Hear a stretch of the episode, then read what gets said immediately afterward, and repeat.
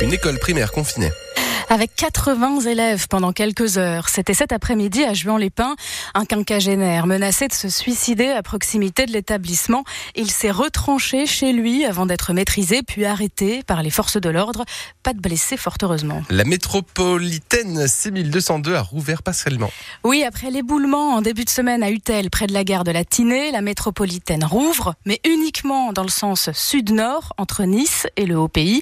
Dans le sens nord-sud, vous devrez continuer d'emprunter le tunnel de la Mescla.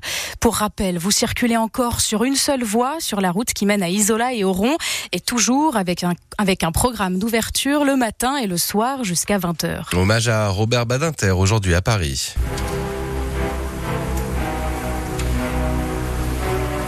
Vous entendez la symphonie numéro 7 de Beethoven jouée pendant l'hommage rendu à l'ancien garde des Sceaux. Une cérémonie aujourd'hui à Paris, place Vendôme, là où Robert Badinter rédigea la loi abolissant la peine de mort.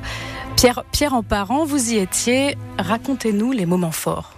Première image très émouvante, l'arrivée d'Elisabeth Badinter dans une place Vendôme plongée dans le silence pour cet hommage national inédit sous les fenêtres du ministère de la Justice. Un silence rompu par les applaudissements au moment de l'arrivée du cercueil de Robert Badinter.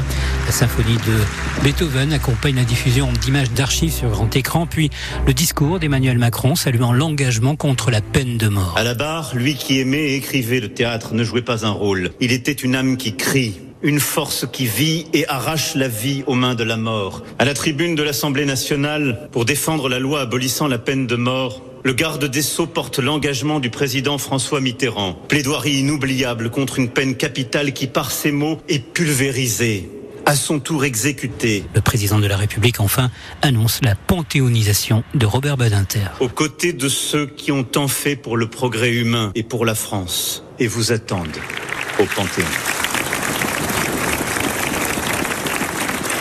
Vous pouvez retrouver les images de la cérémonie sur francebleu.fr. Et galère à venir sur le rail. Un TGV sur deux, vendredi, samedi et dimanche. Les contrôleurs de train sont en grève à partir de demain soir, en plein milieu des vacances d'hiver pour les zones A et C. Une mobilisation à l'appel de la CGT et de Sudrail. À Nice, il pourrait y avoir jusqu'à 80% de grévistes. Et puis tiens, quand, quand on parle de transport, la proposition de loi du sénateur azuréen Philippe Tabarot pour plus de sécurité dans les trains, les trams, les bus est votée. Elle va même passer en procédure accélérée. Ça veut dire que le texte pourrait être promulgué au printemps, applicable avant l'été et donc avant les Jeux Olympiques. Elle va renforcer les pouvoirs de la police des transports, ces agents qui travaillent dans les gares, mais aussi dans les transports en commun. Et vous, vous vous sentez en sécurité dans le bus, dans le tram? Cette question, on vous la pose demain dans la matinale à 7h45. Vous pouvez réagir dès maintenant sur l'application, sur l'application ici. Sécurité aussi dans nos écoles Marie. Oui, ça se passe à Cannes. Les animateurs des écoles de la ville sont formés à tous les risques, terrorisme, conflits avec les parents. L'idée, c'est de leur permettre d'être prêts à toute situation. Comment réagir face à un risque dans votre entreprise? François-Paul Scardino a travaillé pendant plus de 20 ans dans les brigades d'intervention de gendarmerie et de la police. Alors si une menace extérieure se présente, en aucun cas on ouvre une porte. On reste à l'intérieur, on reste fermé. Une menace arrive au moment où on ouvre la porte, et eh bien là on déclenche l'alerte. Alors on a différents moyens de déclencher l'alerte. Il y a des dispositifs, hein, des dispositifs d'alerte. Hein. Dans tous les cas, euh, il faut immédiatement se protéger, se confiner. Dans une salle de confinement, salle euh, aussi des fois, parce que des fois on ne pourra pas accéder à cette salle de confinement pour des raisons diverses et variées. Donc il faut toujours avoir un plan B. Et ce plan B, eh ben, il faut le mettre en application et trouver, apporter des solutions. Parce que moi, par exemple, s'il y a qu'un terroriste qui rentre à France Bleu Azur, je pense que j'aurais le réflexe de partir en courant. Enfin, c'est un bon réflexe ou pas? C'est un bon réflexe. C'est l'instinct de survie. Cet instinct de survie, hein, si euh, j'arrive à m'enfuir parce que j'ai la possibilité de le faire, je le fais. Mais je n'oublie pas mes, mes collaborateurs. Je signale. Je ne fais pas ça en solo. Propos recueillis par Yvan Planteil pour France Bleu Azur. À Nice, cette fois, la colère au collège Jean Giono. Trop d'élèves au mètre carré égale danger. C'est ce qu'on peut lire sur la banderole affichée sur les murs de l'établissement situé dans le quartier de Saint-Roch. Demain matin, à 8 heures, les professeurs, les parents et les élèves ont prévu de se réunir pour dénoncer la surpopulation dans ce collège. Attention, si vous avez acheté des produits à base de canard de la marque La Ferme Odélis, un risque de botulisme a été détecté sur une quinzaine de bocaux, terrines, confits ou encore foie gras.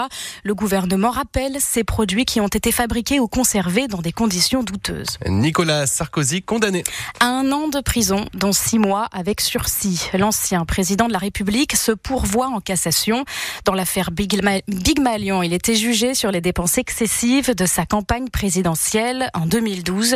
Il a toujours contesté toute responsabilité pénale. Autre décision de justice, c'est un non-lieu pour Gérald Darmanin. La Cour de cassation a tranché. Elle rejette l'accusation de viol contre le ministre de l'Intérieur. Gérald Darmanin est donc définitivement mis hors de cause par la justice.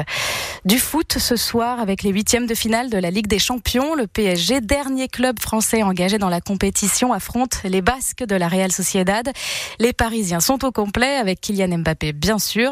Match à 21 au Parc des Princes. Et c'est la Saint-Valentin. Oui, beaucoup d'amour, des câlins sur la croisette, des bisous sur la prom. Et puis, euh, il y a Laurent. Euh, alors là, les fleurs, euh, chaque fois, c'est. Je me fais incendier parce que justement, j'oublie, je n'achète pas. Mais bon, c'est vrai que bon, c'est des petites attentions petit truc euh, de, rien du tout, mais des fois ça peut être insignifiant. Euh, euh, voilà. je t'aime sur un coin de table. Ouais, mais je suis pas très, je suis pas très démonstratif à ce niveau-là. Alors si vous deviez peut-être lui adresser un mot là tout de suite. Ah bah j'espère qu'on continuera notre aventure le plus loin possible.